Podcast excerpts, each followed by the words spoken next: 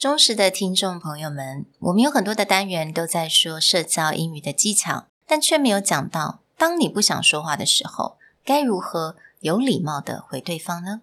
那当你不应该说的时候，又应该怎么办呢？那今天就让我们来聊一聊，What do you say when you cannot comment or do not want to speak in a business situations？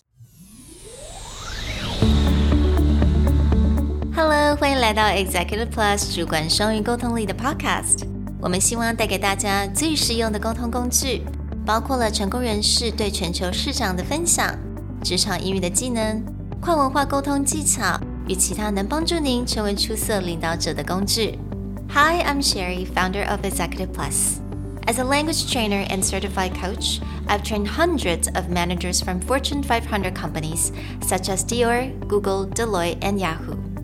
And I'm Nick, Director of Communication Strategy at Presentality. I've helped startups raise millions of US dollars in funding and train the executives of publicly listed companies to present on the global stage.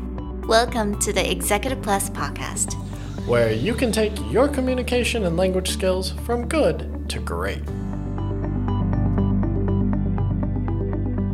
Hey everyone, welcome back to the Executive Plus podcast. Now, we've all been there, that moment where you're getting your coffee and you're just trying to get your work done in the morning, and then someone comes up and starts asking you a bunch of questions. And one of two things might happen. Either A, you really want to focus and that's not the time to discuss it. Or B, you're not actually the right person to be answering that question. So, what do you do to politely get out of that situation? And I think everyone has been in that situation before or every day. and I definitely feel like at some point of every single day, you will feel like I really just don't want to talk right now. I just wanted to do my work, right? 或者是你可能要进去一个很重要的 meeting，你并没有时间去想其他的事情。So let's talk about 我们要怎么样非常有礼貌的能够来 avoid 这个 conversation。 so, let's say someone comes up and they're asking you a lot of questions, but this is not the time that you want to work on that problem. Mm-hmm. What could you do to politely walk away? Well, there's a few things. Some are just time sensitive. For example, you could say, Oh, I'm running late to a meeting, but please send me an email with your thoughts. Mm. Or, I have a lot on my plate right now. Could we dive into this at a later date? 那在另外一个情况是呢， 你需要多一点时间来思考。OK，so、okay? 如果你现在在一个 meeting 中，你人并没有办法离开，you you still have to be there. This is something you can say really quickly. Come back to me and let me collect my thoughts. 有的时候对方可能想希望你发言，马上要说你现在在想什么，but you don't have to. You can just tell them, "Come back to me and let me collect my thoughts." Now, if you can actually go away and you don't have to be in front of this person, you can simply say, "Let me think about it and I'll get back to you." 那这个可能大家比较常会听到。那有另外一个我觉得非常好用的就是 "That's interesting. Let's grab a coffee next time and deep dive into this topic."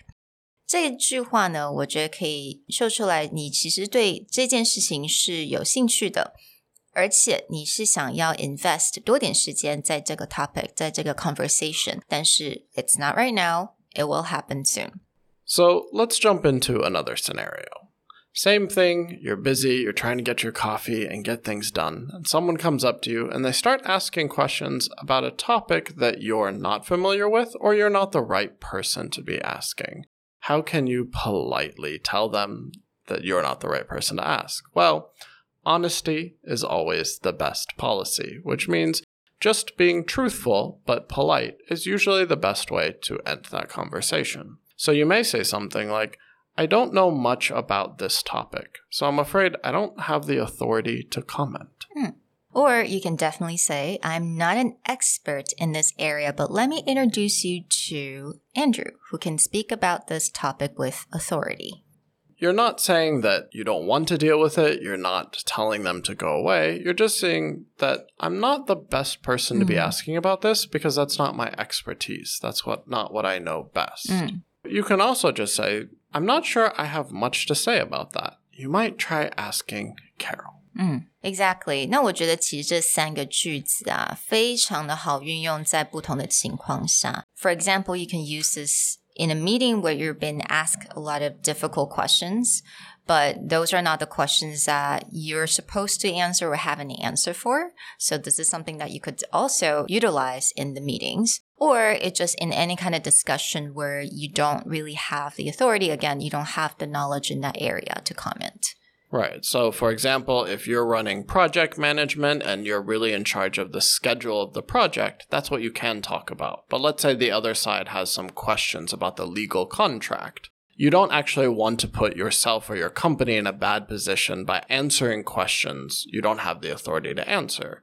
So, that would be a time that you can go, you know, these are great questions, but I don't have the authority to tell you how we can change the legal wording in our contract Let me contact our legal department so that they can answer your questions. 没错，所以只要你被问到一些比较困难的问题，或者是一些问题你真的无法回答，这三个句子都可以好好的利用。But I have one thing to add. It's Nick's favorite phrase when I'm asking him something that he just doesn't want to comment. He likes to say, I will neither confirm nor deny the statement. yes. So, this is something that I would only suggest doing around people that know you well. Yeah. Mm. But I will often do this. Like, if I don't want to answer that question or I don't want to talk about it right now, then I will pull off what usually you see like the CIA or the FBI or some spy in a movie will say. They'd be like, we can neither confirm nor deny the truth. you mean like when they're in an interrogation room? Well, or it's like, you know, if they're like, are aliens real? We'd be like, we can neither confirm nor deny. like, we're not taking a statement. Right. Yeah.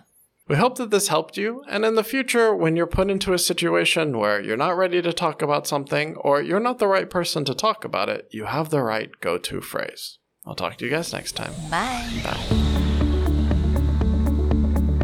如果你喜欢我们的 Podcast，欢迎来追踪我们的主管英文 Executive Plus 的 Facebook。那也可以写信到我们的信箱 yourcareerplus at Gmail dot com。